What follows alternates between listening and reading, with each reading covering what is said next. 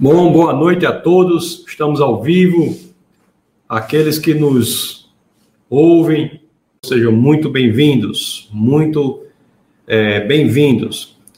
Nosso curso, a Bíblia de Gênesis a, a Apocalipse, nossa segunda aula. Vamos começar já já. Aqui é um oferecimento do o Ministério Defesa da Fé, né? O Ministério Defesa da Fé oferece esse curso, a Bíblia de Gênesis a Apocalipse. Então, nós iremos passar por todas as escrituras, né? Um problema que nós vemos, identificamos, é que muitos cristãos, eles entendem, conhecem muitas das passagens das escrituras, muitas das passagens da Bíblia, muitas das, muitas das histórias belíssimas da Bíblia, mas têm dificuldade em saber como essas histórias se interconectam, entre si, como formam uma só história. Então, nós vamos começamos, falamos ontem da criação e vamos passo a passo até Apocalipse, mostrando como a história da Bíblia se dá. Os 66 livros da Bíblia, os 39 do Antigo Testamento, os 27 do Novo,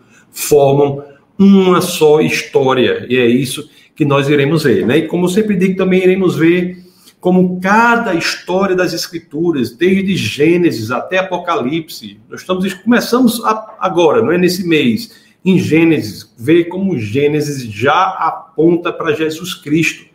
Então, também para que nós possamos deixar o entendimento errado de que elementos centrais do cristianismo, como a salvação pela fé, elementos centrais como a necessidade de derramamento de sangue, esses elementos não são inaugurados no Novo Testamento. A lógica da salvação, a lógica de Deus já está presente desde Gênesis, e é isso que nós iremos ver. Iremos ver também como cada história da Bíblia, ela traz elementos, características ou princípios que podem ser aplicados para o nosso dia a dia. Então, esses são três objetivos que nós iremos é, levar em consideração no nosso bate-papo. Então, sejam todos muito bem-vindos, repito, compartilhem, é, curtam e, e vamos para frente. Eu devo dizer que vocês têm a possibilidade de, assim querendo, ofertar para o Ministério de Defesa da Fé, que é o ministério que promove esses eventos, né? E a forma de fazer isso é você transferir para a conta do ministério. Então, fique bem à vontade para que possa fazer parte desse, desse movimento. Você, quando é, se envolve, inclusive financeiramente, você está sendo missionário junto com a gente, para que mais e mais pessoas possam ser atingidas por esse caminho. Então, vamos começar a aula de hoje. Vamos começar o nosso bate-papo de hoje. Meus queridos, na aula passada nós vimos a criação. Nós vimos que o capítulo 1, verso 1, do livro de Gênesis, que é o primeiro livro na organização, e aqui eu já deixo claro para vocês que não foi o primeiro livro escrito, o primeiro livro escrito das Escrituras, muito provavelmente foi o livro de Jó, inclusive do ponto de vista da ciência, quando nós falamos é, em apologética, eu sempre digo isso, né? Muitas das informações científicas que estão no livro de Jó complementos, já são base para o que vemos no Pentateuco, nos cinco primeiros livros da Bíblia. Mas isso é quando falamos de apologética, da relação de ciência e fé. Mas quando vimos o primeiro livro organizado das Escrituras, o, o livro de Gênesis, né, em hebraico Bereshit, que é o, o, o início, a primeira frase é uma frase impressionante. No princípio, Deus criou os céus e a terra. Foi isso que nós vimos.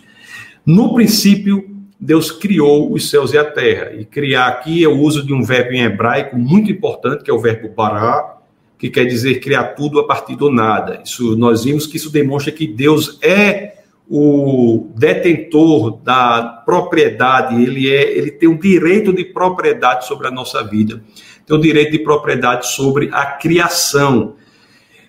A primeira frase da Bíblia, já nos diz que nós não somos frutos do acaso, não somos frutos de aglomerado e ao acaso da matéria. Não, nós fomos criados. Existe um autor, um autor da criação, o detentor dos direitos de propriedade sobre a criação, que é Deus. Nós vimos isso. E mais à frente, lá em Gênesis 1, 27, nós vimos uma coisa incrível que diz que entre toda a criação, o homem, o ser humano, ele é feito, Gênesis 1, 26, 27, ele é feito de uma forma diferente. quando as escrituras dizem, deixa eu abrir aqui para vocês, eu estou fazendo uma rápida é, revisão, que é muito importante. Então, deixa eu abrir aqui para vocês Gênesis 1, 26, 27. Deixa eu mostrar para vocês aqui. Deixa eu mostrar aqui para vocês. Deixa eu ver aqui. Só um momento. Vou colocar, eu quero colocar aqui para vocês. Pronto, tá aqui, deixa eu colocar maior para vocês aqui. Deixa eu ver fica melhor assim. Pronto. Deixa eu aumentar aqui também. Não estou achando que está muito. Então, em Gênesis 1, 26, nós vemos assim, ó. Então disse Deus: façamos o homem à nossa imagem, conforme a nossa semelhança. Nós vimos que o homem foi feito conforme a semelhança de Deus e a imagem de Deus. O uso do pronome aí no plural, né? Façamos nossa imagem já é um indício de um de algo que vai ser mais bem explicado mais, mais, mais para frente das escrituras, que é o, a questão da trindade. Mas nós temos aí, ó, façamos o homem a nossa imagem e semelhança. Nós vimos que o homem foi feito à imagem de Deus. E o que é ser feito à imagem de Deus? O que é ser feito à imagem? É refletir algo de Deus. Isso é impressionante. Nós temos na criação o ser humano feito de uma forma tal que é capaz de refletir algo do Criador, é capaz de refletir a glória do Criador, é capaz de refletir características do Criador, características de Deus. A glória não é do homem, mas o homem é capaz de refletir a glória que é de Deus. Então, isso é algo que tem influenciado todos os países do mundo, todos os sistemas jurídicos do mundo falam de direito natural. O jus naturalismo ou ius naturalismo é a ideia de que o ser humano é detentor de direitos pelo único fato de ser humano pelo fato dele ser humano, ele é detentor de direitos.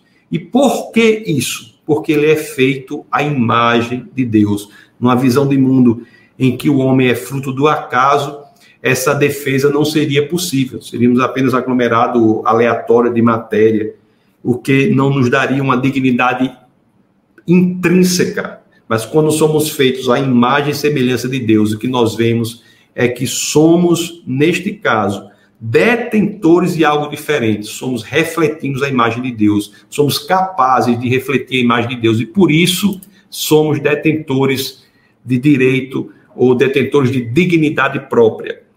Vimos isso aí sobre a criação, vimos também que Deus não criou e simplesmente deixou lá, que Deus fez várias coisas pela humanidade, inclusive vimos as teofanias que Deus caminhava com o casal, com Adão e Eva, com o primeiro casal que foi criado. Ele caminhava, já demonstrava ali algo do coração de Deus, já demonstrava a vontade de Deus de crescer em comunhão, crescer em intimidade com a criação, com o ser humano, não é? E preste bem atenção, né? Muita gente acha que o logos, que é a segunda pessoa da Trindade, só veio aparecer mesmo na vinda, na encarnação no Novo Testamento e no Evangelho de João 1, combinado com João 1,14, que diz que o Logos encarnou na, e veio viver entre nós como Jesus Cristo. Mas ali já era a segunda pessoa da Trindade caminhando na humanidade. É tão interessante isso porque o que era feito ali de forma visível por Deus depois passou a ser feito de forma nas teofanias lá, passou a ser feito de forma visível na pessoa de Cristo, e hoje o que ele fazia ali, ele faz hoje também por meio do seu Espírito. O Espírito de Deus é o Espírito de Jesus, Jesus que é Deus. Então nós vemos que essa é a criação, e tudo estava bem o homem estava no jardim, mas Deus, e aqui já entrando na aula de hoje, Deus colocou uma regra, ele deu uma ordem, uma ordem específica, e aí já entramos no assunto específico da aula de hoje. Na aula de hoje nós iremos falar sobre a queda, a queda da humanidade.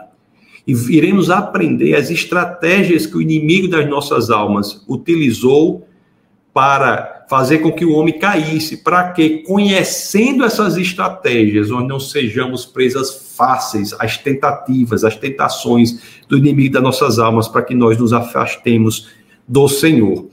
Então, lá em Gênesis, eu peço a vocês que abram as escrituras, em Gênesis, no capítulo 2, no verso 15, vamos ler Gênesis 2, 15 a 17. Lá em Gênesis, no capítulo 2, no verso 15, deixa eu colocar aqui para vocês, para facilitar para vocês aí.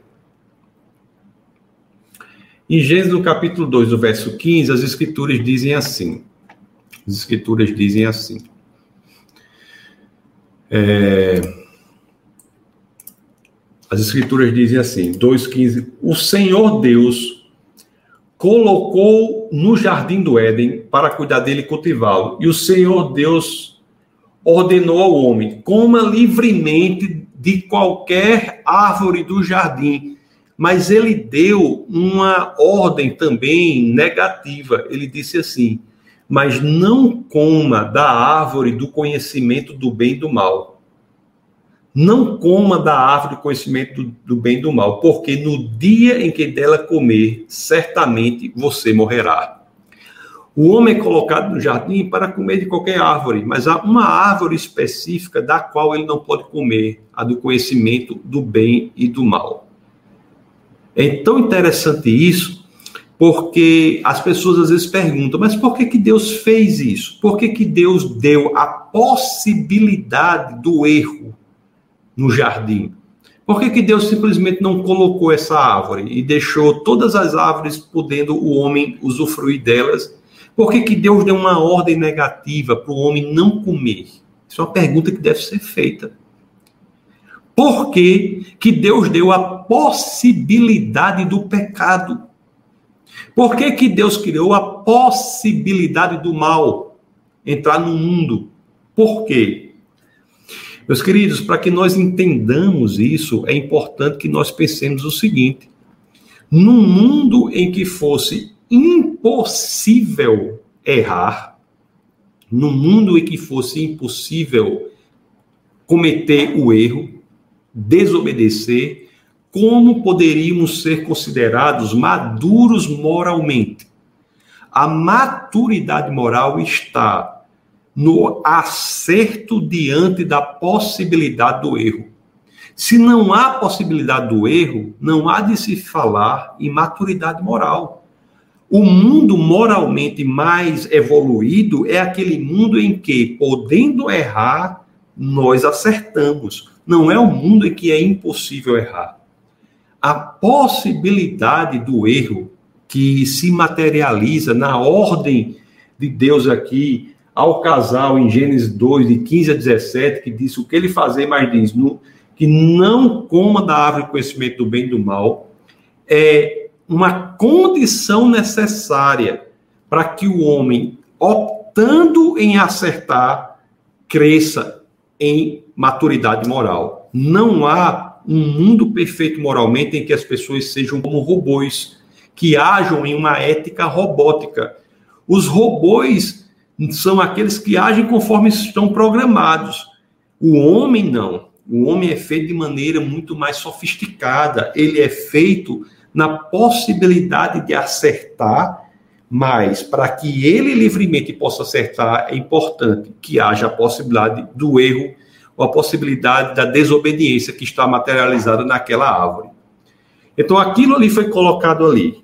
A árvore foi colocada ali para que a humanidade não não caísse. Veja bem, o capítulo 3 de Gênesis começa narra como tudo mudou porque a humanidade caiu.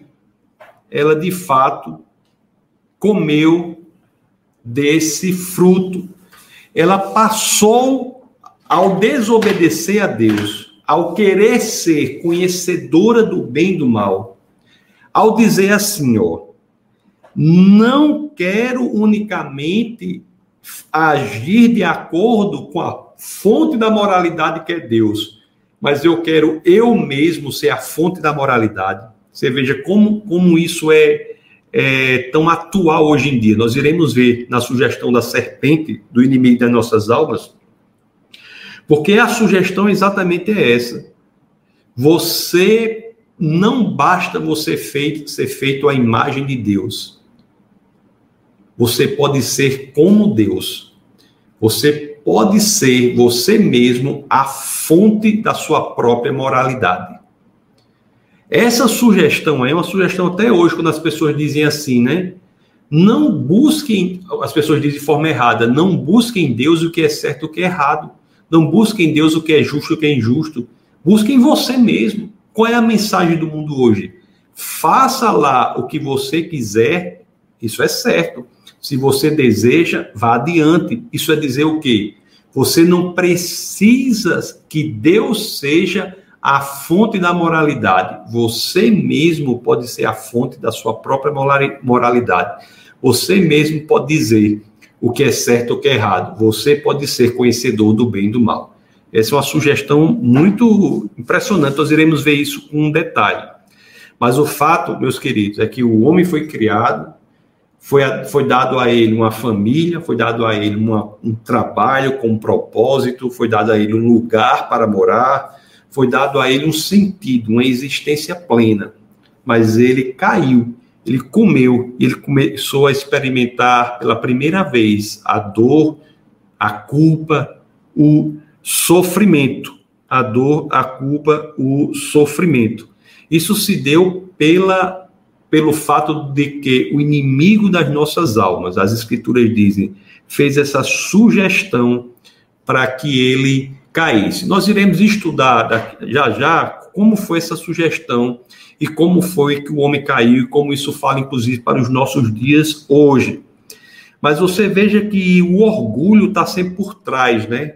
Disso. Às vezes nós queremos ser como Deus, nós não nos contentamos em buscar em Deus aquilo que é melhor para nós. Muitas pessoas acham que elas próprias podem ser como Deus, e isso daí é muito é, perigoso. Nós vamos ver agora como é que foi a queda, como, como se deu a queda. E isso começa a ser relatado no capítulo 3 de Gênesis. Então, abra aí as escrituras, no capítulo 3 do livro de Gênesis. Vamos ver o que é que as escrituras nos dizem. Vamos ler o, o verso primeiro. Olha o que as escrituras dizem. Ora, a serpente era o mais astuto de todos os animais selvagens que o Senhor Deus tinha feito. E ela perguntou à mulher: Você veja a sugestão da serpente, o argumento do inimigo das nossas almas em relação ao que Deus tinha proibido. Nós vamos tentar dar um raio-x sobre como foi que a serpente argumentou e como foi que o homem caiu, para que nós possamos entender que essa estratégia que foi usada pelo inimigo das nossas almas ali com o primeiro casal ainda é a mesma estratégia que é usada até hoje e tantas pessoas caem se afastando de Deus. Vamos ver o 3.1. Ora, a serpente era o mais astuto dos animais selvagens que Deus tinha feito, e ela perguntou à mulher: o que é que ela primeiramente, a serpente, o inimigo das nossas almas, coloca em relação a uma ordem que Deus dá. Olha, Deus tinha dito lá em Gênesis 2,15, né?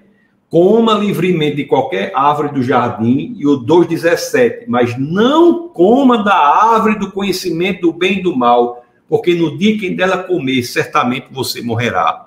A ordem de Deus foi: não coma, porque certamente você morrerá. Olha o que a serpente vai dizer para o casal. Olha para a mulher. Olha o que a serpente diz aqui. Foi isto mesmo que Deus disse? Não comam de nenhum fruto da árvore do jardim? Lá em Gênesis 3, 3 Foi isso mesmo que Deus disse? Não comam de nenhum fruto da árvore do jardim? Meus queridos, quando nós lemos isso aqui, nós temos uma informação muito importante sobre aquela que é a primeira estratégia do inimigo das nossas almas para nos tirar, nos afastar de Deus. A estratégia é, anotem aí, colocar confusão na mente da, das pessoas quanto à clareza da ordem de Deus. A primeira estratégia é colocar confusão quanto ao que Deus disse. Mas será que foi isso mesmo que Deus disse? Será que foi, olha, não como de nenhum fruto do jardim, né? Foi isso mesmo que Deus disse? Meus queridos, hoje em dia não é da mesma forma? Qual é a primeira estratégia do inimigo das nossas almas quando ele age para que nós não cumpramos uma ordem de Deus, uma determinação de Deus? É colocar confusão quanto àquela ordem. Será que é isso mesmo? Será que é isso mesmo? Será que Deus realmente está se preocupando com isso?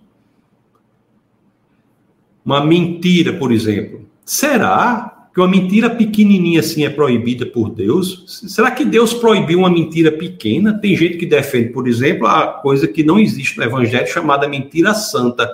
Não existe mentira santa. Quando nós dizemos mentira santa, nós estamos cedendo para essa que é a primeira estratégia do inimigo das nossas almas, que é colocar confusão contra a ordem de Deus. Deus, né, em Jesus Cristo, que se diz ser a própria verdade, lá em João 14,6, eu sou o caminho, a verdade e a vida, ninguém vem ao Pai senão por mim, eu sou a verdade, eu sou a letra, é incompatível com a mentira, e há pessoas no agrupamento cristão que defende que a mentira é possível. Ou seja, será que foi exatamente isso que Deus está dizendo? É distorcer a palavra, como Ana Borges diz aqui. Satanás usa da palavra distorcida, isso mesmo. Essa é a primeira estratégia. Meus queridos, Satanás usou lá no jardim, né, com, com os o, com o primeiro casal. Usou lá no jardim. Usa até hoje. E usou, inclusive, uma estratégia parecida com o próprio Jesus de Nazaré. Se você puder abrir as Escrituras no Evangelho de Mateus, no capítulo 4, no verso 3, Mateus 4, 3 que fala lá, né, da tentação de Jesus. O capítulo 4 de Mateus fala da tentação, de Jesus, em que Jesus foi tentado pelo inimigo das nossas almas.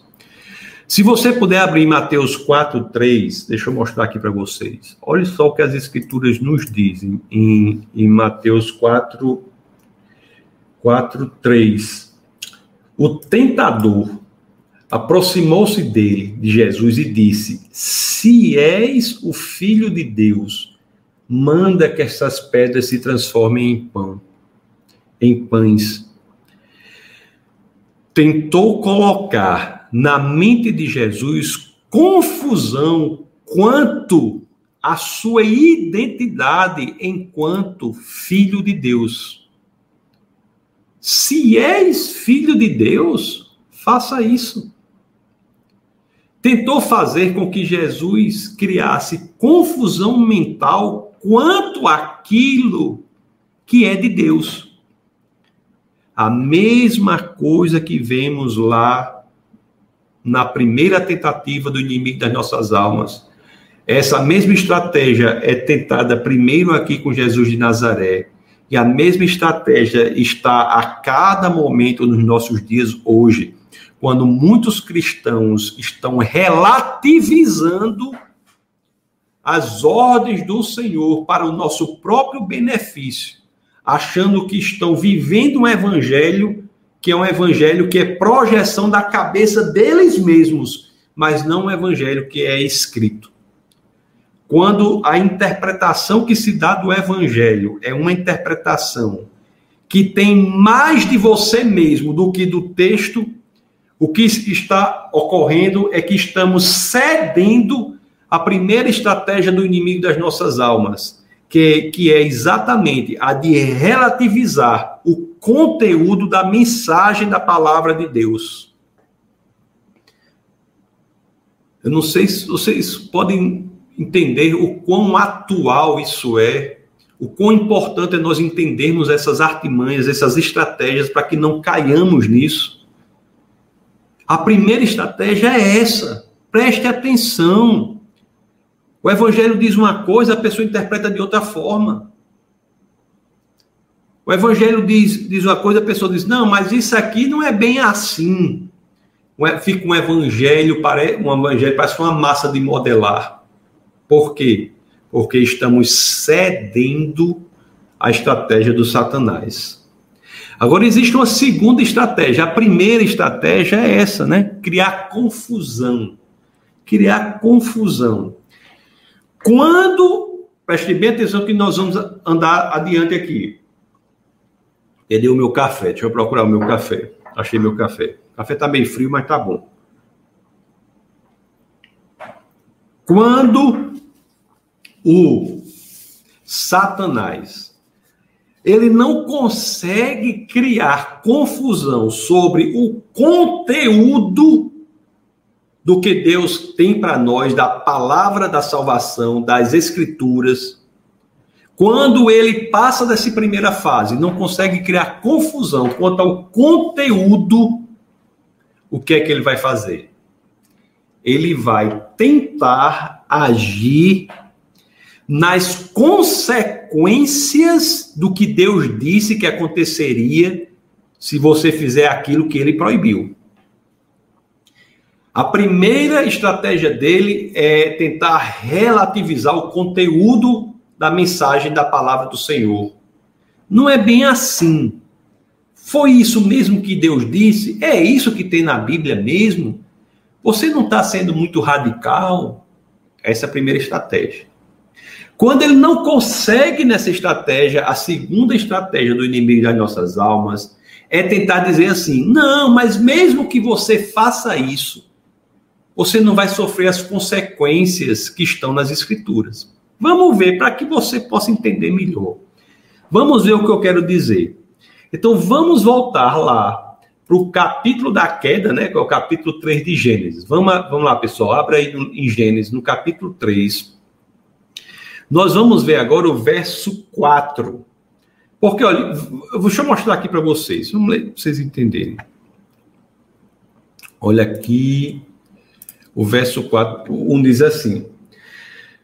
Gênesis 3:1 diz assim: Ora, a serpente era o mais astuto dos animais selvagens que o Senhor Deus tinha feito. E ela perguntou à mulher, primeira estratégia: Foi isso mesmo que Deus disse? Não comam de nenhum fruto das árvores do jardim? Essa é a primeira estratégia. Aí a mulher responde, né? Podemos comer do fruto das árvores do jardim, mas Deus disse: não comam do fruto da árvore que está no meio do jardim, nem toque nele, do contrário, vocês morrerão. Não é? Então, minha esposa até, a pastora Camila até fala muito dessa parte aqui, não toquem nele, né? Como se fosse uma, um indicador da postura da mulher ali, querer, no momento, atender, a, cumprir a determinação de Deus.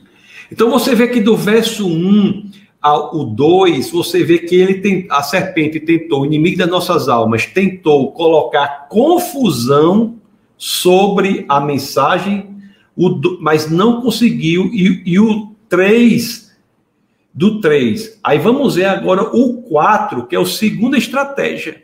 Olhe qual é a estratégia 4 aqui. Disse a serpente à mulher: certamente não morrerão.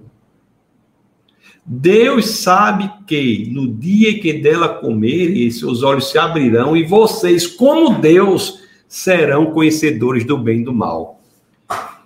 Lá em Gênesis 2:15 a 17, mais especificamente 2:17 diz: "Mas não coma da árvore do conhecimento do bem e do mal, porque no dia em que dela comer, certamente você morrerá." Eu não sei se vocês estão entendendo o que eu estou dizendo. O que eu estou querendo dizer a vocês é que veja aqui que claramente a primeira estratégia não funcionou e no verso 4, a segunda estratégia que é qual? relativizar não o conteúdo da mensagem, mas as consequências do, do descumprimento da palavra de Deus. É como se dissesse assim, né? A, a pessoa, a, a, as escrituras, a palavra de Deus diz uma coisa clara para gente. Diz uma coisa clara para gente. Rapaz, você não, você não, não flerte com o pecado. Você não flerte com o pecado, porque isso aí o destruirá. E a pessoa diz assim: Não, eu vou fazer um pecado pequenininho aqui. Você acha que Deus vai se incomodar com isso? A pessoa até acha que é errado, mas, a, mas a, a, ela cede à tentação do inimigo das nossas almas quando ela relativiza as consequências do descumprimento da palavra de Deus. Ela, a, o inimigo das nossas almas, não mais vai atuar na confusão com o teu conteúdo, mas vai atuar na relativa, relativização quanto às consequências do erro. Isso acontece tanto hoje, né? Tanto hoje. Às vezes as pessoas, até nas igrejas, algumas, dizem assim: não, Deus não se incomoda com isso, não. Você acha que Deus vai se preocupar com isso? Você acha que, você acha que uma coisinha desse tamanho vai trazer alguma consequência? Você acha que uma coisinha desse, desse tamanho vai trazer alguma consequência? Essa é a segunda estratégia né, do inimigo das, das nossas almas. A pessoa diz assim: Deus é amor. Você acha que Deus vai. Você acha que vai sofrer consequência por conta disso? Deus é amor. Um Deus que é amor deixaria isso acontecer com você se você se fizer uma coisa ruim? Já pensou? Tá vendo que é a mesma estratégia que ocorre, que ele fazia ali e faz até hoje? A mesma estratégia. É interessante que lá em Mateus no capítulo 4, Mateus, no capítulo 4, no verso 6, na tentação, né? No momento da tentação de Cristo, nós temos algo parecido. Mateus 4, 6, deixa eu deixar maior para vocês, quando ele diz assim, ó. Se és o filho de Deus, joga-te daqui para baixo. Como se o fato de ele se jogar ou de ele descumprir não trouxesse umas consequências que iriam ocorrer, umas consequências, natu umas consequências naturais daquele fato. Então, aqui também temos uma ideia, né? Alguma ideia assim de uma estratégia tentando atuar nas consequências do fato. Diz assim, né? Se é filho de Deus, você pode fazer qualquer coisa. Mas Jesus não fazia nada senão aquilo que foi ordenado pelo Pai.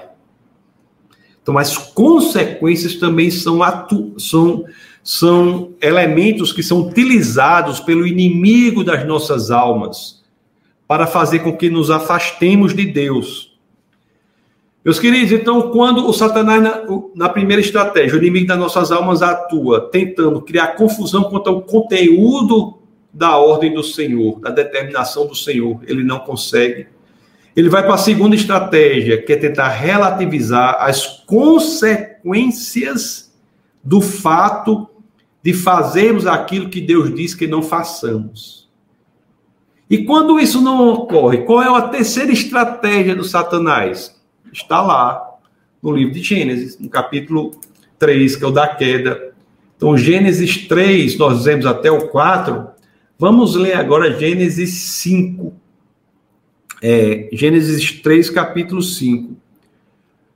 Olhe aqui qual é a, a terceira estratégia do inimigo das nossas almas para que nós nos afastemos do Senhor. Olha que interessante, né? Aquilo que foi feito no, com o primeiro casal é algo que ocorre hoje em dia. Veja o que diz aqui, ó. Deus sabe, deixa eu botar para vocês. Deus sabe que no dia em que dele comerem, seus olhos se abrirão e vocês, como Deus, serão conhecedores do bem e do mal. No verso 4, ele, ele vai e, e apela para a relativização da consequência do erro. Diz assim: certamente não morrerão. Esse é o verso 4. Certamente não morrerão. É aquela estratégia de relativizar as consequências do erro. Mas o quando não dá certo, o verso 5, o inimigo das nossas almas, aqui com o primeiro casal, ele foi com artilharia completa. Porque o verso 5, ele vai apelar para algo que é muito perigoso no ser humano. Chamado, sabe o quê? Ambição. Veja se não é assim até hoje em dia. Veja quantas pessoas se afastam do Senhor Quantas pessoas se destroem? Quantas pessoas entram numa vida totalmente destrutiva porque cedem à ação do inimigo das nossas almas no uso do elemento da ambição? Não é isso o verso 5? Deus sabe que no dia em que deles comerem, seus olhos se abrirão e vocês, como Deus, serão conhecedores do bem e do mal. Isso era um convite para o casal, para que ele fosse tomado pela ambição de não ser criado apenas a imagem e semelhança de Deus, como se não fosse uma coisa tão impressionante. Mas ele poderia ser como Deus. Não basta que você seja criado à imagem conforme a semelhança do Senhor, você pode ser como Deus. Não basta que você seja criado à imagem de Deus, você pode ser igual a Deus. A ambição. A ambição.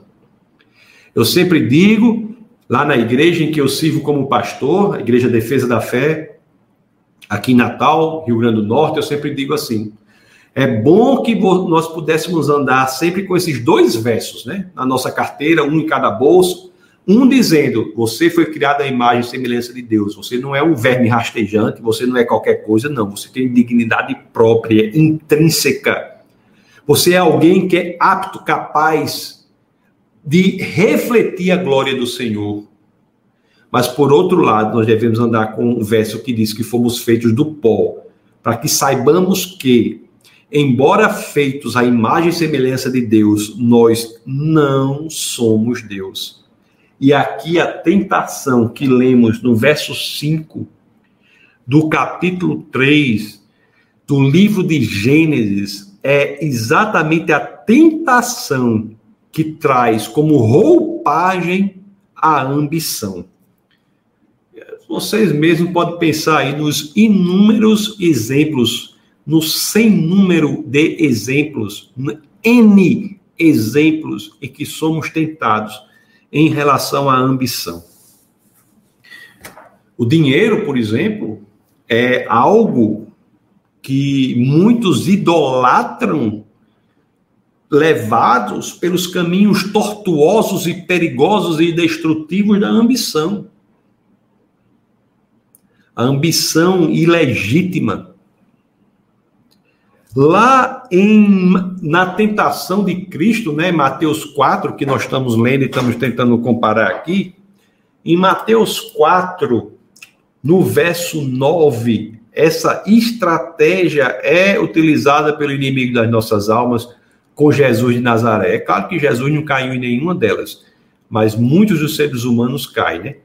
Mas lá em Mateus 4, 9, Vamos abrir, abra as escrituras, por favor, em Mateus capítulo 4, verso 9. Para você ver se não é a ambição que está presente ali. 4, 9 diz assim.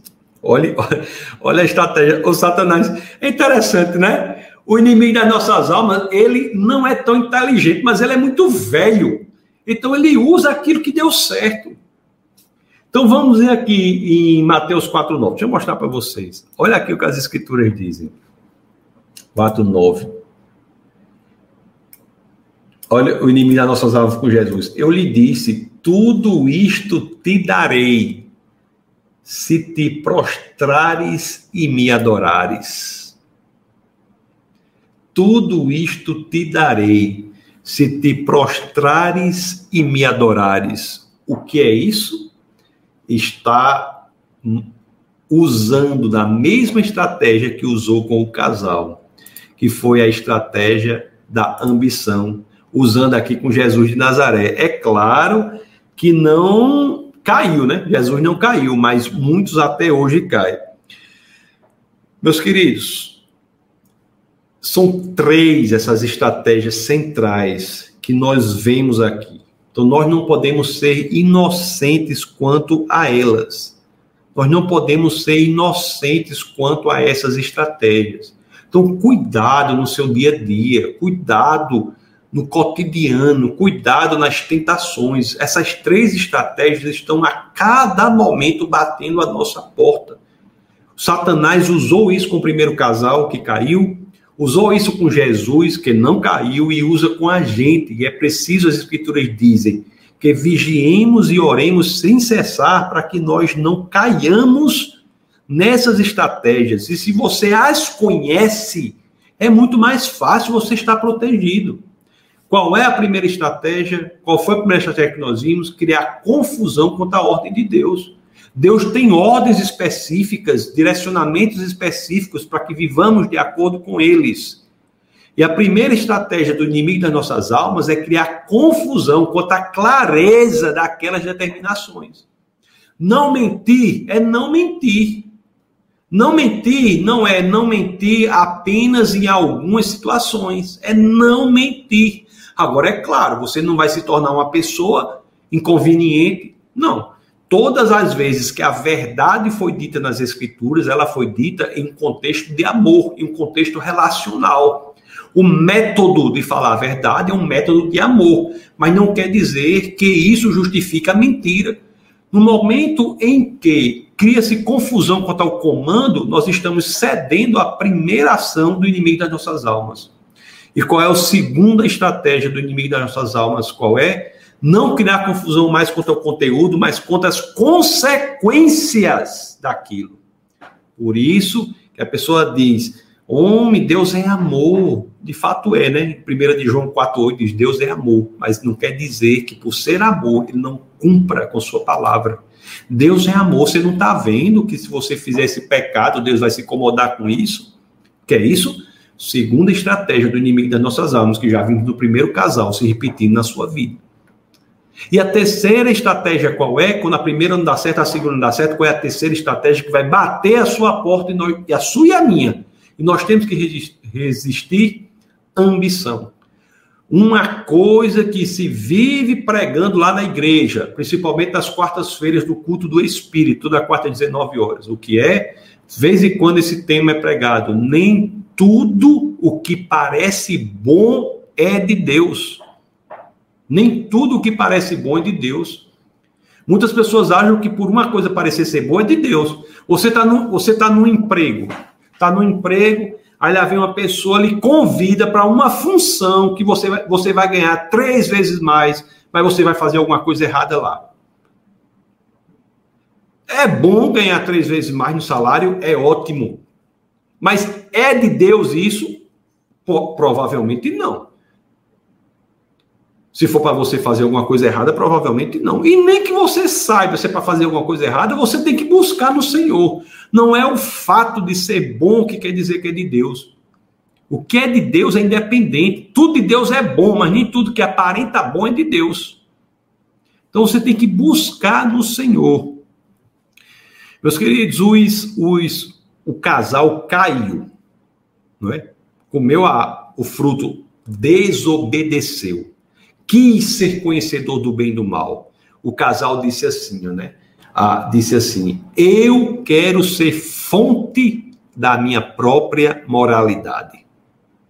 Eu quero ser fonte da minha própria moralidade. Eu não preciso de Deus para saber o que é certo e o que é errado. Eu posso ser a fonte do que é certo e errado para mim, justo e injusto para mim, bom e mal para mim. Isso é algo extremamente perigoso. Uma coisa que eu estou de boca mole de tanto dizer é que um dos princípios mais perigosos das escrituras, que nós ficamos com as pernas tremendo de ouvir esse princípio. Um princípio que deve fazer com que a gente tenha bastante cuidado em tudo, um princípio que faz com que haja terremotos em nossa alma. É o seguinte princípio das Escrituras: Deus respeita as nossas escolhas. Deus respeita as nossas escolhas. Então, quando nós optamos em assumir o controle da nossa própria vida, como o casal fez, o que o casal Adão e Eva fiz, fizeram, o casal fez foi querer assumir o controle da própria, própria vida. Quando isso ocorreu, Deus respeitou. É como hoje em dia. Uma pessoa chega e diz assim, tem gente que diz assim, né? Só quer Deus até um determinado ponto da, da sua vida. Em outras áreas não quer Deus, não. Ah, eu quero Deus na área tal, tal, A, B, C e D, e na E e F eu não quero, não. Eu quero Deus, eu quero Deus no meu trabalho, mas não quero Deus no meu casamento. Eu quero Deus no meu casamento, mas não quero Deus nas minhas finanças. Eu quero Deus nas minhas finanças, mas não quero Deus nas minhas, nas minhas amizades. Quando você faz isso, Deus não, Deus não é Senhor da sua vida. O, o, o que Deus é Senhor da nossa vida quando buscamos o que é certo e errado nele e não em nós mesmos. Tem gente que diz assim: não, eu sou cristão. Olhe, você pode ter certeza, para onde eu vou, Deus está do meu lado. É como se a pessoa estivesse dirigindo o carro e Deus está do meu lado. Isso não é cristianismo. Cristianismo é Deus está na direção. Deus está na direção. Se Jesus é seu copiloto, você não é cristão. Você é cristão se Jesus for o piloto.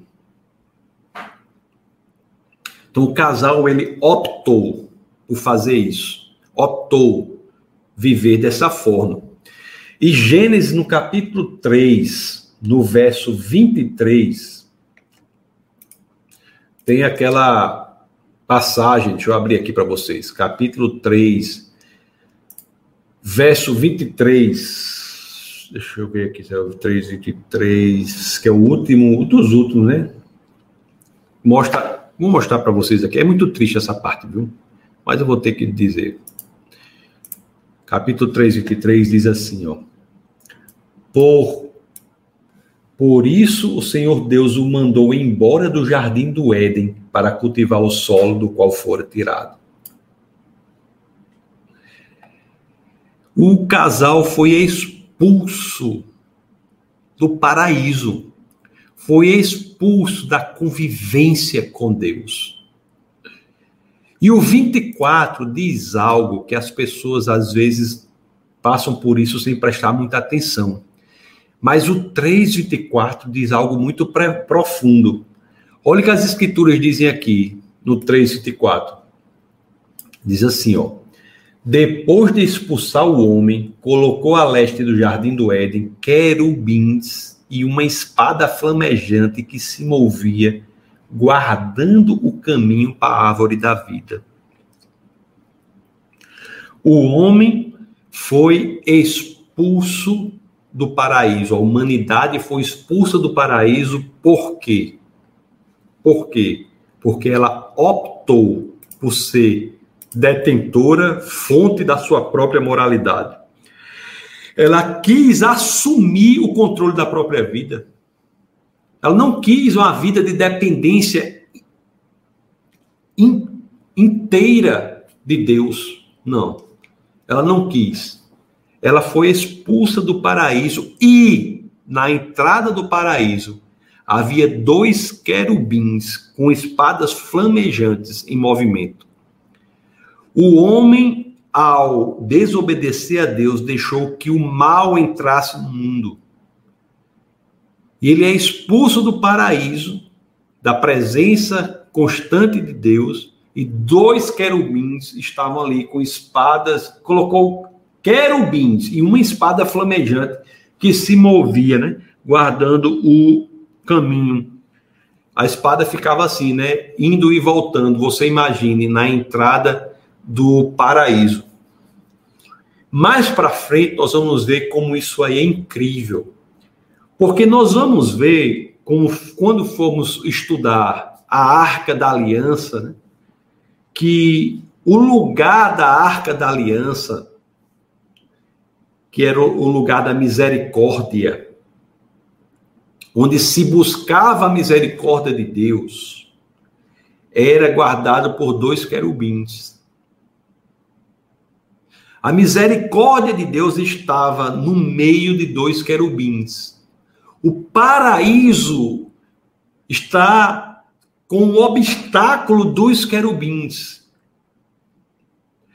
O véu, mais à frente nós iremos ver que quando lá na frente, quando Jesus faz o ministério dele o véu é rasgado, o véu do Santo dos Santos é rasgado como que uma exteriorização visual do que espiritualmente Jesus conquistou, que foi a reconexão do homem com Deus.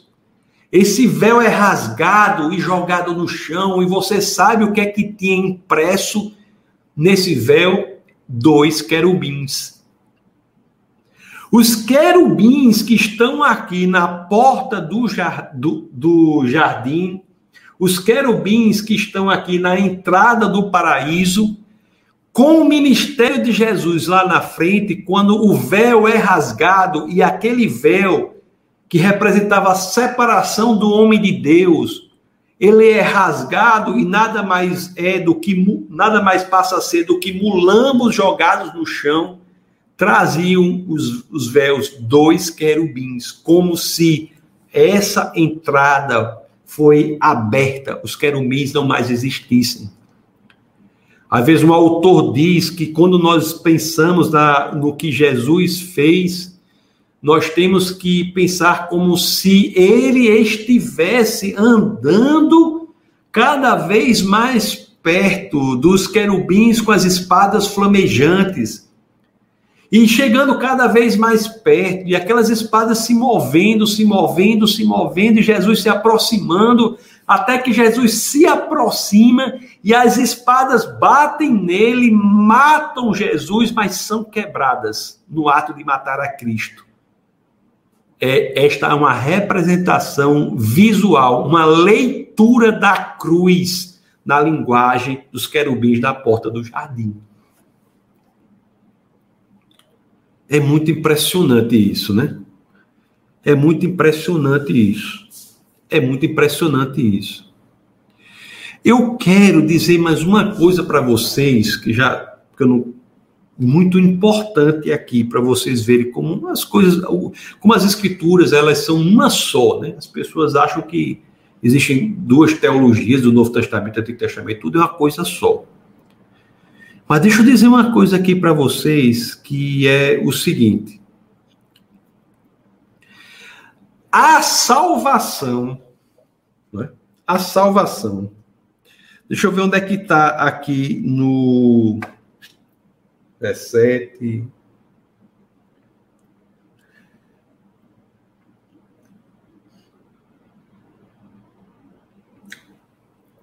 Eu acho que está no verso 17.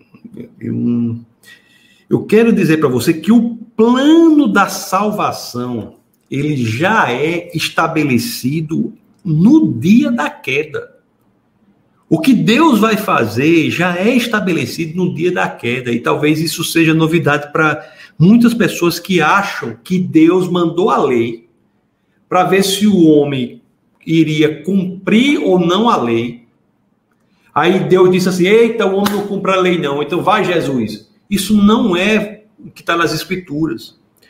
O plano da salvação, deixa eu ver se eu acho aqui. O... No verso. No verso é, 14 e 15 do capítulo 3, que é o capítulo que nós estamos estudando hoje. No verso 14 e 15 já temos uma alusão a o ministério de Jesus Cristo aqui na Terra. Vamos ver aqui, é, vamos ver aqui o verso 14 e 15. 14. É, vamos, olhe só o que Deus diz aqui. 14 e 15. Então o Senhor Deus declarou a serpente. Isso, eu vou ler aqui Isso depois da, da, do casal já ter comido, já ter se afastado do Senhor. Olha o que diz aqui o 14 e 15. Então o Senhor Deus declarou à serpente: Uma vez que você fez isso, maldita é você entre todos os rebanhos domésticos e entre todos os animais selvagens, sobre o seu ventre você rasteja, rastejará, e pó comerá todos os dias de sua vida. Aí o 15 aqui já demonstra o que Deus vai fazer porém inimizade entre você e a mulher, e a sua descendência e o descendente dela. É engraçado, né? Que aqui já fala que é o descendente da mulher. Já numa alusão a Jesus de Nazaré, que, que é filho da mulher, mas é miraculosamente a, a, a encarnação de Cristo se dá pelo Espírito de Deus, já fala da mulher. Que você e a mulher, entre a sua descendência e o descendente dela, este, este descendente da mulher, lhe ferirá a cabeça e você lhe ferirá o calcanhar. O pecado ferirá o calcanhar de Cristo, mas ao mesmo tempo que ele fere o calcanhar de Cristo, Cristo esmaga a cabeça da serpente. Cristo traz sobre si todos os pecados do mundo, vai para a cruz para cumprir a lei e morrer em nosso lugar. Mas ao fazer isso, ele nos dá uma nova vida. E essa é a representação do ministério de Cristo já aqui no livro de Gênesis. Já aqui no livro de Gênesis, nós já temos o que ocorrerá para que Deus possa colocar as coisas de volta da forma que eram no paraíso. Isso é muito, muito belo isso. A carta aos Colossenses. Deixa eu abrir aqui para vocês. Na carta aos Colossenses. Na carta aos Colossenses, no capítulo 2, no verso 15, as escrituras dizem assim: E tendo. Deixa eu botar aqui para vocês e, tendo despojado os poderes e as autoridades, fez deles um espetáculo público, triunfando sobre eles na cruz. Triunfando sobre eles na cruz. Você veja que o Éden, esse triunfo do Éden já está aqui em Gênesis, falando já da cruz. Já está aqui em Gênesis. Lá no, lá no Evangelho de São Mateus, no capítulo 27, no verso 51, as Escrituras dizem, né? Naquele momento, o véu do santuário rasgou-se em duas partes, de alto a baixo, a terra tremeu e as rochas se partiram. Conforme eu disse, quando esse véu se rasga, são os querubins que são jogados no chão. Meus queridos, eu tenho que dizer mais uma coisa só para vocês aqui, que eu acho importante para que nós entendamos. Uma coisa só, que é o seguinte. Vamos ver é uma passagem também no capítulo 3 de Gênesis, que muitas vezes as pessoas leem e não se detêm a profundidade do que está dito ali. Quando nós lemos as escrituras, nós temos que ver ou temos a perspectiva de que estamos como garimpando ouro, garimpando, buscando preciosidades, e, e temos que ter cuidados para que não passemos pelas palavras sem que possamos entender a profundidade do que as Escrituras dizem. Em Gênesis, você vê, eu quero dizer para vocês que o que Jesus veio a fazer já estava claro ali em Gênesis. Em Gênesis, no capítulo 3, no verso 21. olha, olha que coisa incrível. No dia da queda, no dia da queda, no dia em que o homem caiu, você acha que Deus deixou a humanidade de qualquer maneira? Você acha que Deus não agiu imediatamente, já estabelecendo o plano da salvação? Você acha que o que Deus fez foi tempos depois mandar uma a lei que ninguém cumpria, como se fosse uma escada para restabelecer a ligação do homem com Deus? A lei nunca foi feita, dada por Deus para ser uma escada, para ver se a humanidade subir por essa escada e se subisse restabeleceria a conexão com o Pai. Nós iremos entender isso profundamente.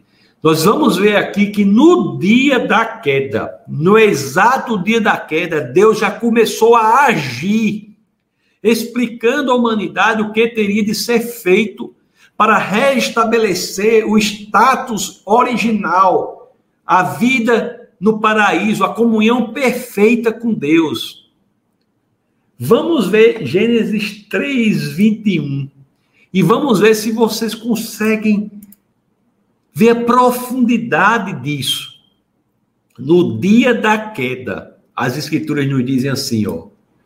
O Senhor Deus fez roupas de pele e com elas vestiu Adão e sua mulher.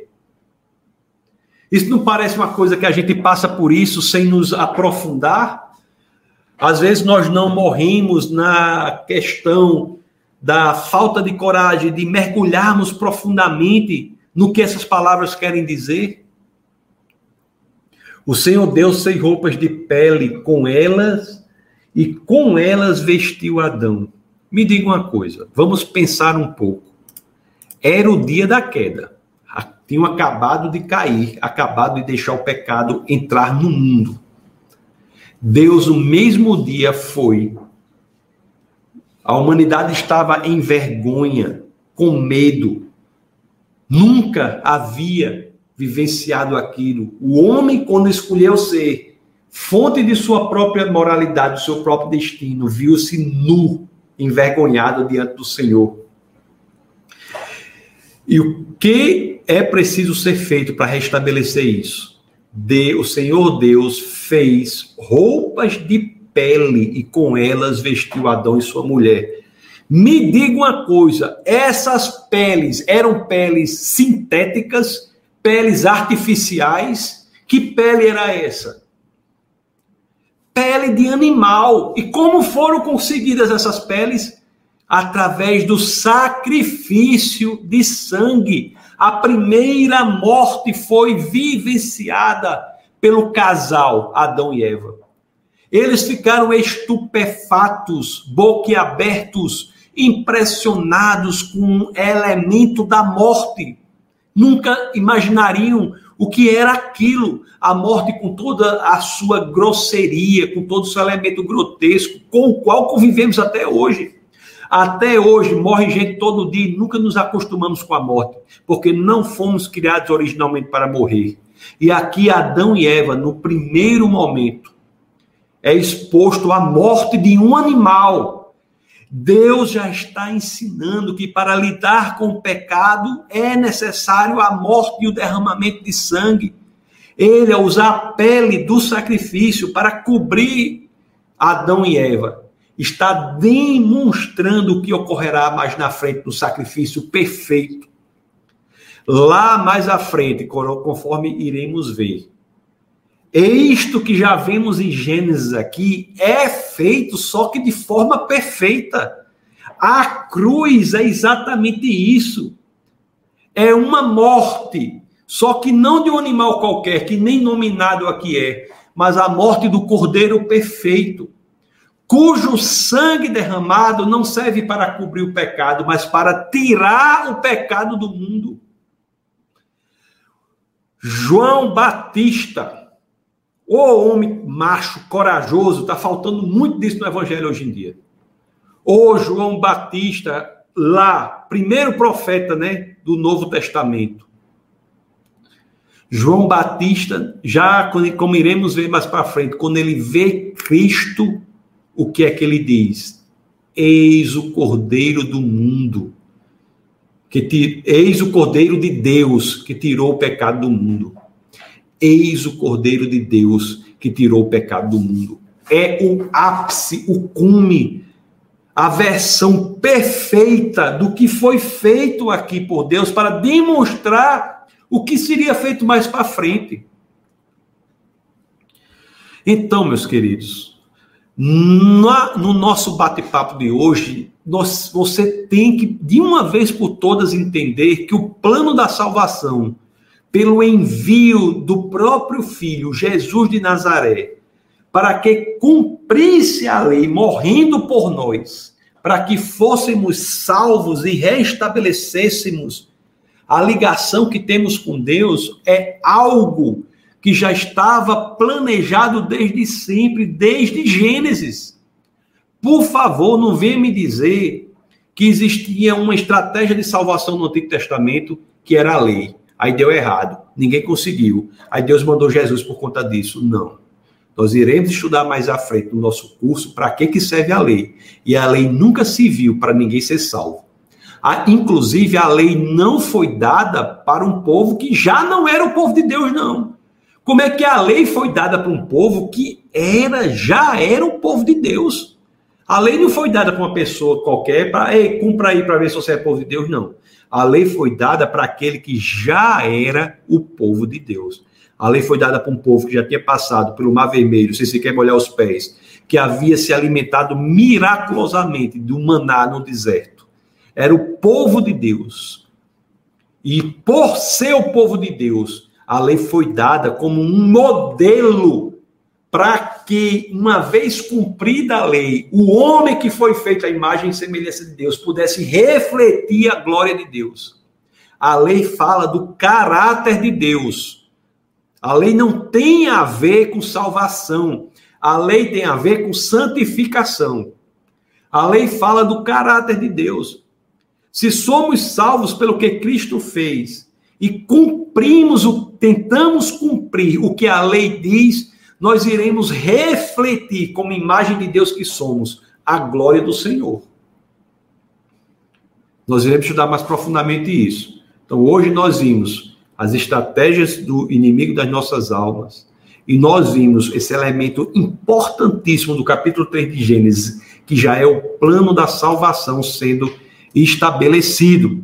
Na próxima aula, que é a próxima terça-feira, às 21 horas, nós iremos ver mais profundamente a beleza da salvação por meio do estudo da Arca de Noé.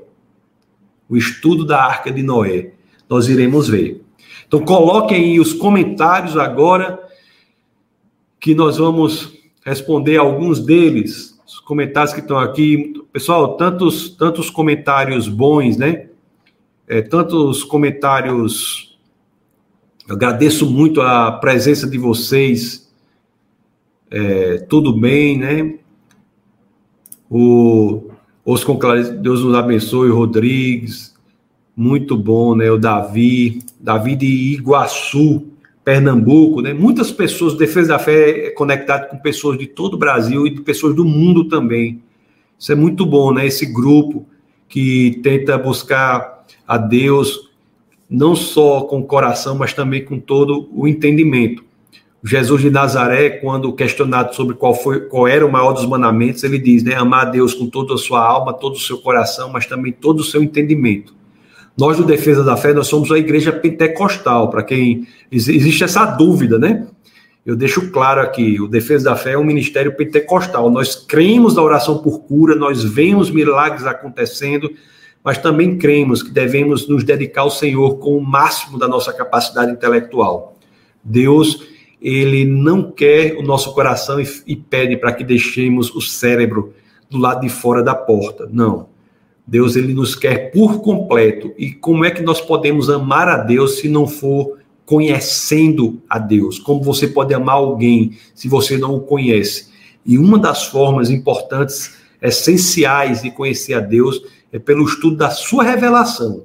que se dá nas Escrituras e também se dá na natureza, de acordo com Romanos 1, capítulo 20, que pelas coisas criadas nós podemos conhecer a Deus.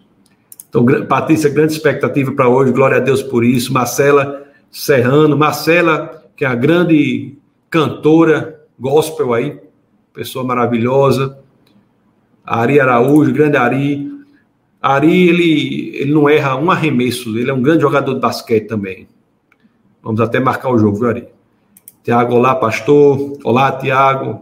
Kelma, Feijó, boa noite. Fortaleza, Ceará. Fortaleza tem um pessoal muito querido em Fortaleza, né?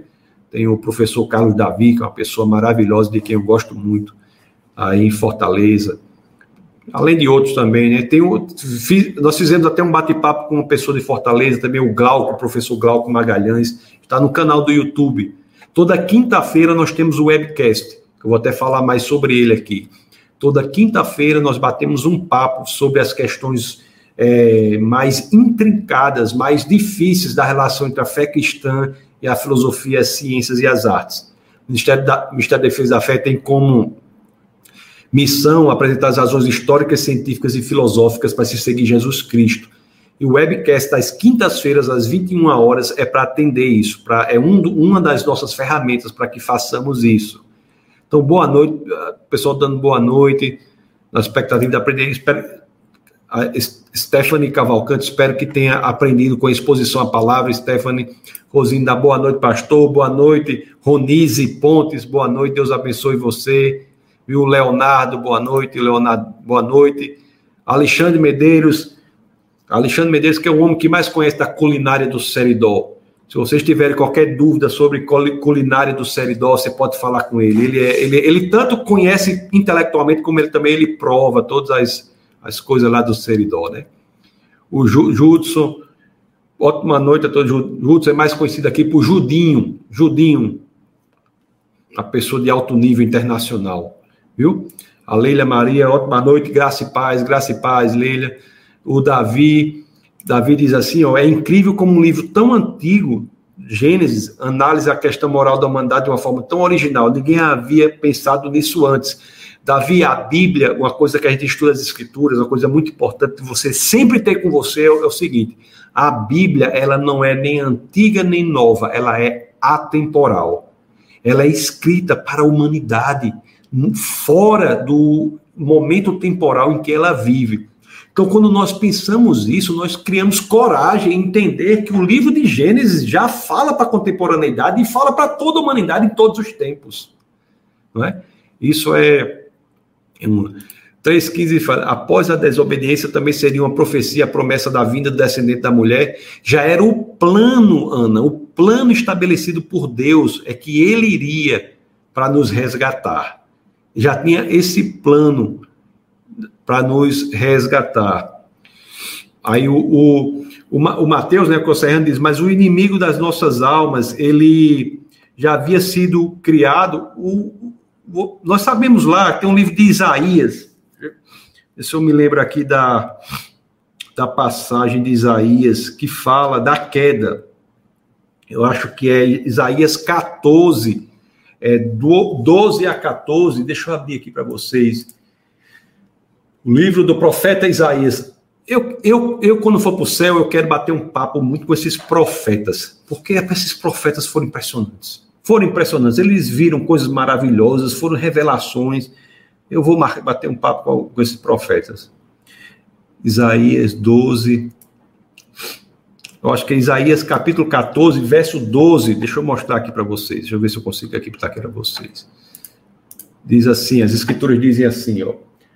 Como você caiu dos céus, ó estrela da manhã, filho da alvorada, como foi atirado à terra, você que derrubava as nações, você que dizia no seu coração: subirei aos céus, erguerei o meu trono acima das estrelas de Deus e me assentarei no monte da Assembleia, no ponto mais elevado do Monte Santo.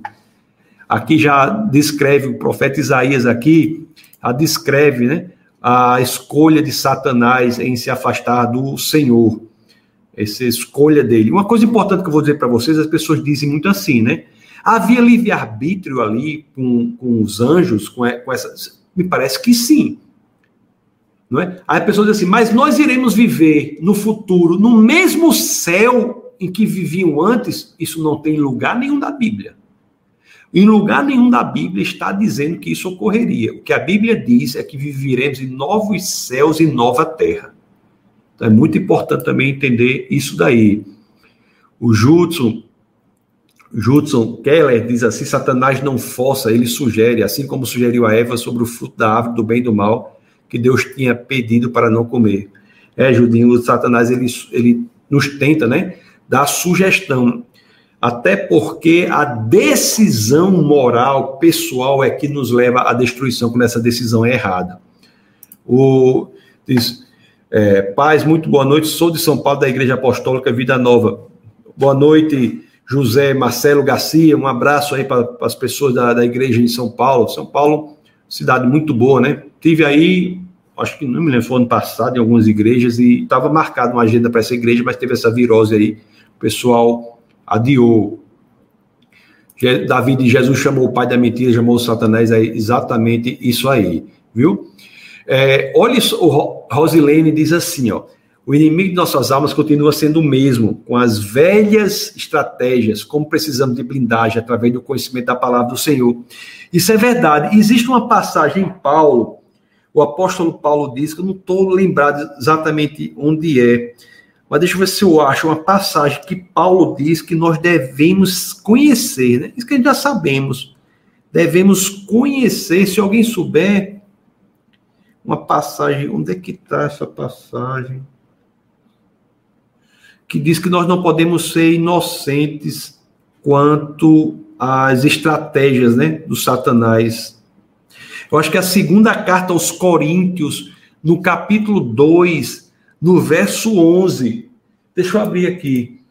A segunda carta aos Coríntios, no capítulo 2, no verso 11. Deixa eu ver se é dizer assim.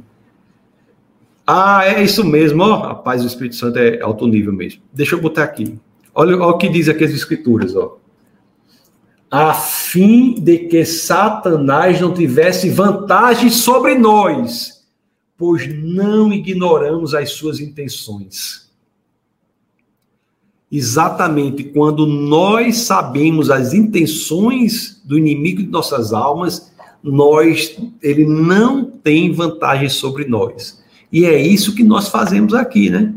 O fizemos hoje ao vermos as estratégias do inimigo das nossas almas, para que ele não tenha vantagem sobre nós. Você não pode dizer que você não sabe a estratégia. Ele vai confundir, confundir o comando de Deus para você, vai tentar relativizar as consequências do comando de Deus para você e depois vai tentar é, seduzi-lo pelo apelo à ambição. Cuidado com essas estratégias, né? Então, o João, João Maria Francelino. Ah, é Fran, João. João é uma pessoa maravilhosa, uma pessoa alto nível internacional. Abraço, João. Ana Borges diz: não existe, não existe pecadinho, nem pecadão, nem mentirinha, nem mentirona, desculpas, kkkk. É isso mesmo. É isso mesmo. O, o, temos um irmão aqui de Maceió, o TH. Rapaz, que foto invocada é essa, TH? Deve ser designer, é alguma coisa. Parabéns, pastor, e abraço dos irmãos de Maceió. Abraço, pessoal de Maceió. Eu tive uma vez em Maceió aí, dando um treinamento para o pessoal, um encontro nacional aí, um treinamento nacional pessoal da ABU. Foi em Maceió. Muito legal ali. O Adolfo diz assim: suas pregações, é, glória a Deus, suas pregações e palestras são ótimas, pastor Licurgo. Obrigado por servir a Deus com esse empenho. Adolfo Lucas, a gente serve a Deus, a gente se dedica ao Senhor e a gente às vezes nem vê, nem consegue. Se a gente pensar bem, o que Deus faz por nós é tão grande, tão grandioso, que o mais que a gente se dedica ao Senhor, a gente ainda vê que não é suficiente, a gente ainda acha que poderia fazer mais, né? Muitas pessoas fazem, são assim. Então eu, eu que agradeço a todos, né, a vocês, ao pessoal do Defesa da Fé que se conecta conosco. A, Erivânia diz verdade, pastor. Olá, Erivânia. Erivânia, que muito atuante na parte da, da, do Ministério de Mulheres de Defesa da Fé, pessoa maravilhosa também. Então, nós temos aí Adriana Júlio, Graça e Paz. Graça e Paz, Adriana. Abração para você. Bom, então nós temos aqui várias, né, várias mensagens, são tantas mensagens É, Cristiane Cris diz, é assustador mesmo, pastor? É assustador, acho que aquelas coisas, né, que na época o, que o Satanás pode fazer com nós é muito assustador mesmo. Meus queridos, é, o, o, diz assim, o Anderson diz assim, né? É lindo ver conexão do Antigo e do Novo Testamento, a palavra de Deus é muito perfeita e bela. É isso aí, Anderson. Uma das coisas principais do nosso curso é que vocês entendam que o Antigo Testamento e o Novo são uma só mensagem. Uma só mensagem. Nosso amigo TH diz: quando teremos uma conferência apologética ou curso online? TH, toda quinta-feira nós temos um webcast chamado É Proibido Não Pensar. Inclusive, essa quinta-feira agora será sobre os dinossauros. O link para a sala em que haverá essa, esse bate-papo já está disponível lá no link da bio do Instagram Defesa da Fé. Você entra lá no Defesa da Fé e no Instagram, arroba Defesa da Fé, no link da bio já tem isso aí. Agora, se você quer uma aula de apologética mesmo, ou curso online, existe um curso online disponibilizado no site defesadafé.org. Você entra lá, um curso de chama apologética como é que chama? Deixa eu abrir aqui. Chama apologética. É os primeiros passos, assim, sabe? Primeiros passos de apologética. Defesa da.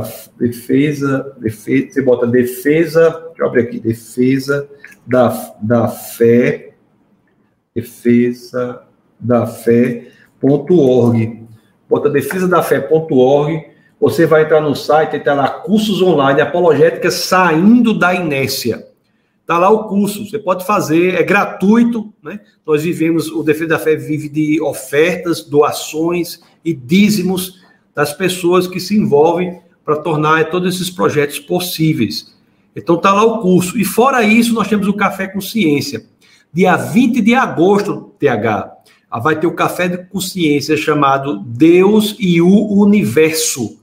Então, se você é de física, tem interesse sobre essas questões de Big Bang, é como o universo é formado, como o universo é sintonizado, o que a Bíblia tem a dizer sobre isso, dia 20 de agosto nós teremos essa, esse bate-papo. Você já está convidado e, e, o link também já está lá no, na bio, no, na, no link da bio do arroba Defesa da Fé.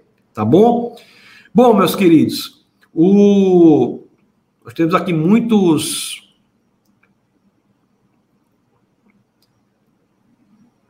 Tem muita gente, muitas, muitos, é, muitos comentários muito gentis. Muito obrigado viu, por todos vocês. Mateus diz, Mateus que é o Serrano, né, que é o avô, diz assim: bota é, Serrano, Carlos Serrano, bota o menino também para assistir o Mateus. Tô com saudade de você, rapaz. Carlos Serrano, apareça lá na igreja fazer uma visita. Nunca tive uma explicação tão clara sobre as conexões entre o livro da Bíblia. Obrigado, meu querido. Deus é muito bom, né? Agradeço a Deus por esta rica oportunidade. Eu que agradeço pela possibilidade de estarmos conectados, pela presença de todos vocês. Né? Ana Borges coloca muitas é, frases aqui, muitos comentários de agradecimento. Muito obrigado também, Ana. Obrigado, pastor, pela explicação de fácil compreensão na sua vida. Muito obrigado ao Senhor, né? O Senhor e as, a palavra de Deus são impressionantes. Nós, nós, assim, eu cada vez mais que me debruço sobre as escrituras, eu fico impressionado como elas são incríveis, são impressionantes mesmo. Nós temos que vivenciar isso. O, o excelente pastor, benção demais. Obrigado, Anderson, por suas palavras. Grande Ari, muito bom. Obrigado, Ari. Marcos Andrade, parabéns, sempre esclarecedora, que bom. O Judson, mas Judinho, aula alto nível demais da conta a nível intergaláctico. Judinho, ele, ele, ele conhece umas palavras que são de alto nível mesmo. Nível intergaláctico. É isso aí, Judinho. Judinho é uma pessoa maravilhosa. Ele é a esposa dele, né? Jéssica. Vocês precisam conhecer. Vocês precisam conhecer. Nós estamos aqui já orando para quero ver os filhos dele. Parece que vão ter. O projeto é ter sete ou oito filhos aí um atrás do outro, vai ser uma família abençoada aí. É, Ronice diz excelente, excelente. Rai, Rai, ó, Raiana disse a outra vez que não tinha chamado Rai. Eu, é Rai. Rai, obrigado, pastor, sempre nível. Obrigado, Rai. Abração para você e para o seu esposo Franklin. Também pessoas abençoadas, pessoas maravilhosas. O Luiz faz sempre muito bom ver seus ensinamentos. Abraço de Guarulhos, São Paulo. Abraço ao pessoal de Guarulhos. Uma época que eu ia muito a Guarulhos, muito bom, né? São Paulo é uma cidade muito boa. Glauciane diz muito bom, muito obrigado. Milena Ferreira, excelente exposição da palavra. Obrigado, professora Milena. Milena também, a médica de, médica de alto nível internacional aí, pessoa maravilhosa. Um abraço para o seu esposo, para toda a família. Agora, a filha, a filha de Milena, é, vou ter que fazer uma aula ela ensinando vocês, viu? Vocês precisam ver Bruninha. Bruninha é, é outro mundo, alto nível. Anderson diz: abraço de Araruama, abraço para vocês também, de Araruama, Rio de Janeiro. Rio de Janeiro, estado muito legal. Júlio, aliás, pessoal, muito obrigado por tudo. Júlio, muito boa noite. Quer uma boa noite. O Júlio é presbítero lá em Poá, São Paulo. Ô, oh, rapaz, Poá, Poá, sou, sou, Poá, é isso mesmo, né? Poá, Porto, porque né, Porto Alegre é outra coisa, né? Poá, São Paulo. O Alberiz diz assim: Pastor, obrigado por contribuir com tanto conhecimento que é tão importante para a defesa e crescimento da nossa fé. Amém, Alberiz. Obrigado por sua presença. Comunidade das Nações Fortaleza, isso. Pessoal 10, eu conheço a comunidade, conheço o pessoal de lá, pessoal muito gente boa. Davi diz: Rapaz, quero encorajá-la a continuar esse trabalho. São Paulo, obrigado, Davi, pelo encorajamento. Se envolva nesse movimento, viu? Professor, professora Jesse, cadê? Professora Jesse Ferreira. O pessoal aqui, o pessoal aqui da Igreja de Natal vem para cá aí passa em concurso em outras cidades, aí sai. A quantidade de pessoas que está saindo porque está passando em concurso em outros lugares.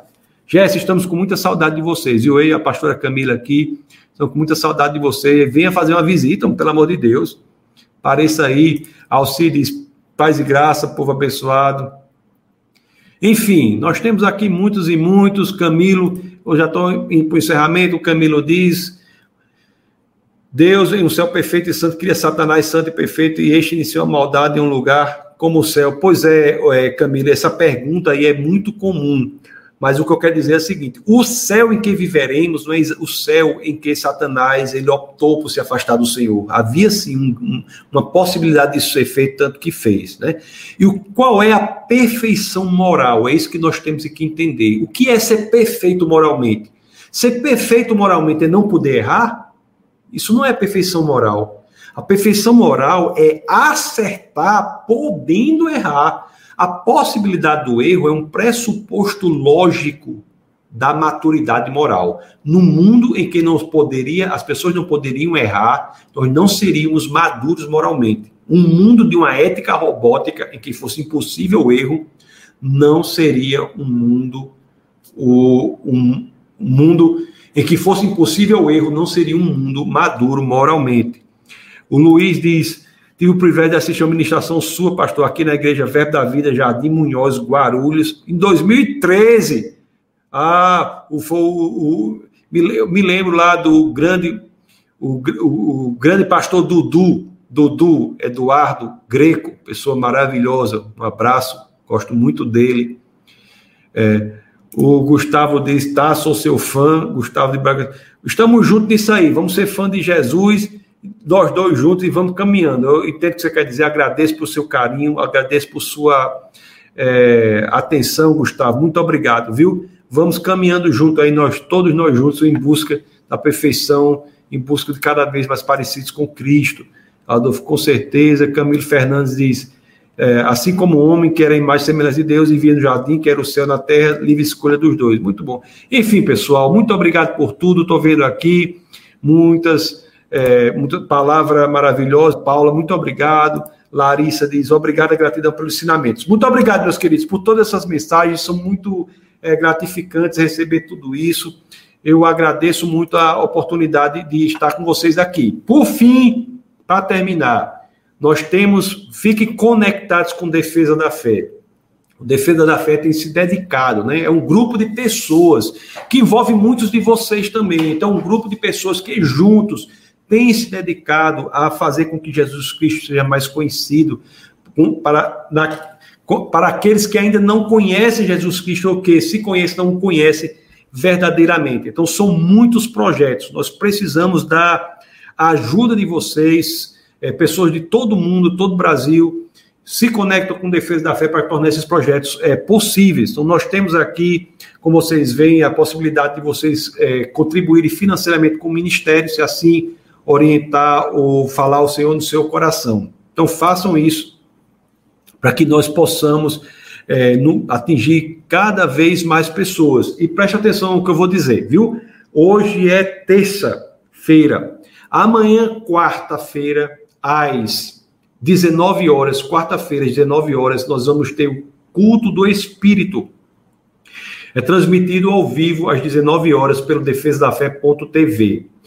E todo dia, às quatro e meia da manhã, nós temos a leitura bíblica, que é publicada no Instagram, arroba Defesa da Fé. E às seis horas da manhã, nós temos um devocional em Salmos, pouco, um vídeo de poucos minutos, feito pela pastora Camila Licurgo, que é publicado no Instagram, arroba Defesa da Fé, e também no YouTube, defesadafé.tv. Quinta-feira, às 21 horas, nós temos o webcast É Proibido Não Pensar. Então, nessa quinta-feira agora, nós iremos conversar com, com o Everton, que ele é especialista em paleontologia. Nós iremos conversar sobre a questão dos dinossauros. Então eu irei tratar de algumas questões importantes, assim, teologicamente, tecnicamente, mas também queria abrir um momento para as perguntas que as crianças fazem. Então, muitas crianças fazem perguntas sobre dinossauros. Então, colecionem essas perguntas e mande para a gente lá nos comentários. O link já está lá no arroba Defesa da Fé, no link da bio, já tem lá no do webcast. Então, perguntas de crianças, às vezes perguntas, as crianças têm perguntas assim: qual era o maior dinossauro que existia? Qual é o dinossauro comia o quê? Então, essas perguntas também eu vou querer tratar delas, entendeu? Para atender a toda essa questão das, da criançada. Então, quinta-feira, tá bom? Domingo, às 18 horas, nós temos o culto da palavra, né, em que eu sirvo a igreja ministrando é, na igreja e estamos na igreja ministrando sobre o Evangelho de João, sendo, sendo expostos ao Evangelho de São João. Ok, pessoal? Muito obrigado a todos. Estejam sempre conectados conosco. Que o Senhor os abençoe grandemente. Na próxima terça-feira, imperdível, é uma das mensagens mais impressionantes e interessantes das Escrituras, a Arca de Noé. Você irá ver como a arca de Noé é um ensinamento profundo sobre o que Cristo veio fazer na terra, que foi nos deixar a salvos do julgamento do mal que é feito por Deus. Assim como a arca está acima do, do dilúvio do julgamento e, que, e quem nela está está a salvo do julgamento, aqueles que estaremos em Cristo estamos acima do julgamento do mal que será feito por Deus. Ok? Deus os abençoe poderosamente. Que a gente possa crescer em amor pelo conhecimento da palavra de Deus. Que possamos crescer em amor, em, em intimidade pelo Espírito de Deus. Que possamos crescer em intimidade, ter amor pela palavra e crescer em intimidade com o Espírito para que possamos entender o propósito da nossa vida aqui na Terra. Nós não estamos aqui por acaso. Nós temos uma missão. Eu sempre digo e vou repetir para encerrar. Não há nenhuma outra razão lógica para continuarmos aqui na Terra depois de sermos salvos, a não ser a de sermos convocados por Deus para uma missão específica, que é tornar Jesus Cristo mais conhecido para aqueles que ainda não o conhecem. Do contrário, era para a gente entregar nossa vida ao Senhor e sermos imediatamente arrebatados. O fato de continuarmos aqui, porque Deus tem algo para mim, tem algo para você, Deus chama você para que você se envolva no projeto de tornar Jesus Cristo mais conhecido para aqueles que ainda não o conhecem. Então, nós contamos com você para que nós possamos juntos é, levar a mensagem da salvação, as escrituras sagradas, ao conhecimento de mais e mais pessoas, para que elas possam serem ser salvas e possamos lá no céu usufruir da alegria e do regozijo que só são encontrados ao lado do Pai. Deus os abençoe grandemente e até o nosso próximo encontro. Boa noite a todos. Essa foi uma produção do Ministério Internacional Defesa da Fé, um ministério comprometido em amar as pessoas, abraçar a verdade e glorificar a Deus. Para saber mais sobre o que fazemos, acesse defesadafé.org.